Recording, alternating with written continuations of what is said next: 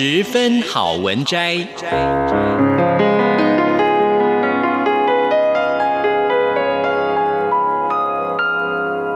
十分钟的心灵补给站。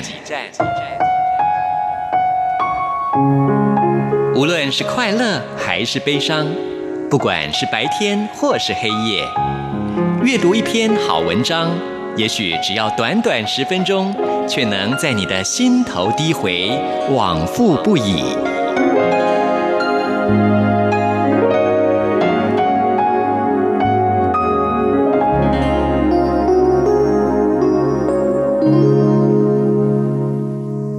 各位亲爱的听众朋友，您好，欢迎您再一次的收听《十分好文摘》，我是李正纯。我们今天要介绍的这本书是高宝书版的《人生有点难》，老子帮你变简单，作者是罗大伦博士。生活在鼓励人们不停追求的世界，我们都在不知不觉当中被外在环境左右，忘了倾听自己的内心，于是开始舍不得、放不下、想不通，接着感到情绪低落、内心不安、愤怒不已，有的时候连健康都出了问题。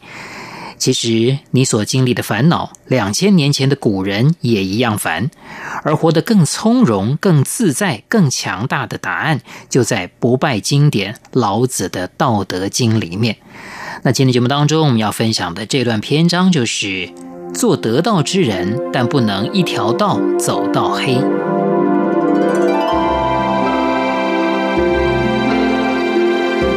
道，可道也，非恒道也。马王堆出土的老子帛书甲乙本当中是这样写的，这句话在通行本当中是“道可道，非常道”。这句话的意思是，大道是可以遵照执行的，但不要执迷，因为它并不一定是永恒的道。道可道也，非恒道也。这句话，大部分人会认为第二个“道”字是说的意思。说的是道，如果可以用来讲解的话，那么它就不是永恒的道了。但是我有不一样的理解，我是从“道可道也，非恒道也；名可名也，非恒名也”这一整段话的角度来思考的。名可名也，这里面第二个“名”是第一个“名”的名词动用。意思是名称称谓，如果可以被用来命名称呼的话，那么它就不是永恒的名了。古人写文章是非常讲究工整的，前面的“道可道也”和后面的“名可名也”是对应的。那么“道可道也”的第二个“道”也应该是第一个“道”的名词动用。所以我认为第二个“道”解释为说不太合适。道路的“道”名词动用就是走的意思，解释为道是可以用来遵照执行的更合适。其实我们每个人都可以接触到道，人生不过百年，怎么过都是过。但如果你知道有道的存在，知道这里面的秘密和游戏规则，然后按照道的规则去做，人生岂不是更顺遂、更少碰壁、更加从容、更有成就吗？道不是用来说的，而是用来做的。所以我们要知道，道是可以遵循的。大家一起去学习，同时在领悟道的基础上，让道走入我们的生活，你会发现人生真的跟以前不同了。跟大家分享一个故事。当年我在准备高考的时候，有个同学在报纸上发现了高考状元介绍的读书方法。他每天晚上读一个小时的书，睡一个小时觉，再读一个小时书，再睡一个小时觉。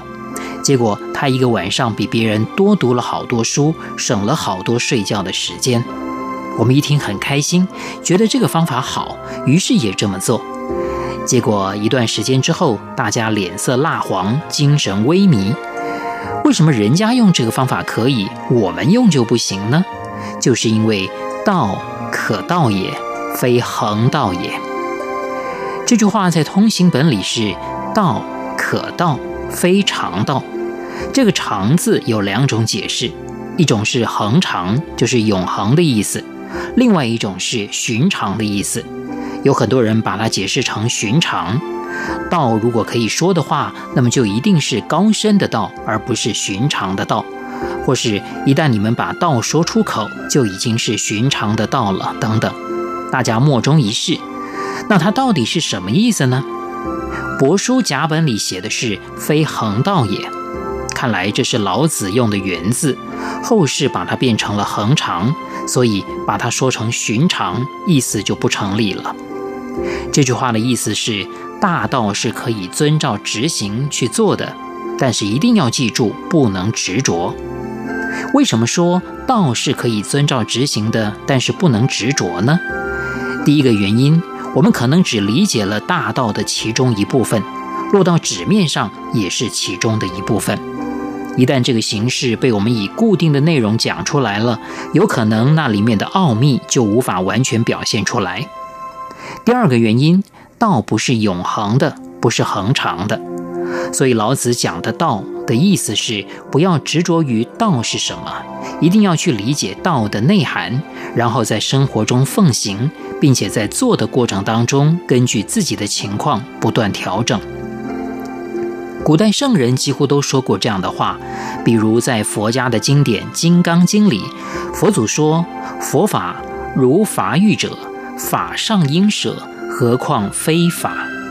什么意思呢？就是说，我们可以将佛法比喻成竹筏，用竹筏渡河之后，还要背着这个竹筏走吗？明白了佛法，然后去奉行，还要执着于它吗？不用了。所以，如果你还要执迷于佛法，那就叫着相了。因此，你应该理解佛法的深意，领会它的精神，然后去做就行了。但是不要执迷于字句，不要执迷于形式。这种圣人很了不起，上来一讲经典，先把自己的话的定位说清楚，就是想让大家不要执迷。其实我们生活中很多错误都是因为执迷而犯的，比如古代医生用过的调养身体的方子，我们能拿来就用吗？当然不行啊。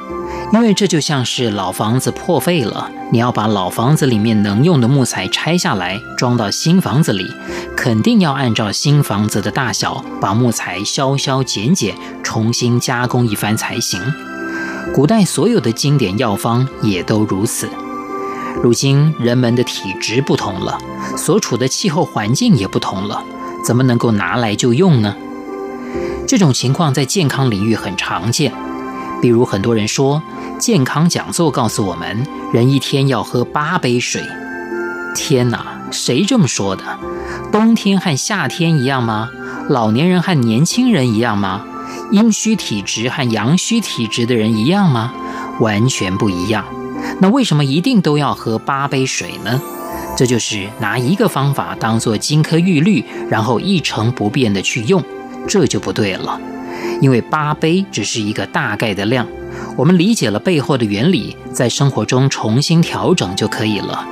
不能健康讲座说要怎么样，我们就不考虑实际情况的一一照办。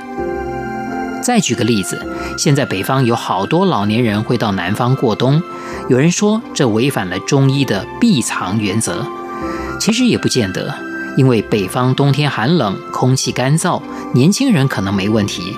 但是很多老年人的呼吸系统已经很衰弱了，这个时候如果在北方的话，一次感冒就足以让老人病危，甚至致命。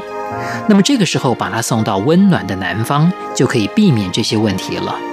而且在南方不出大汗、不过度消耗的话，也是避藏，何必执着于南方、北方呢？所以一定要理解“道可道也，非恒道也”这句话。道我们可以拿来用，但是要随时根据自己的情况进行调整。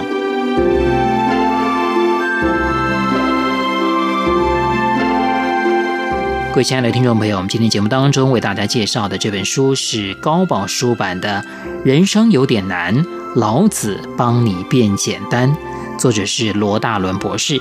非常谢谢您的收听，我是李正淳，我们下一次空中再会。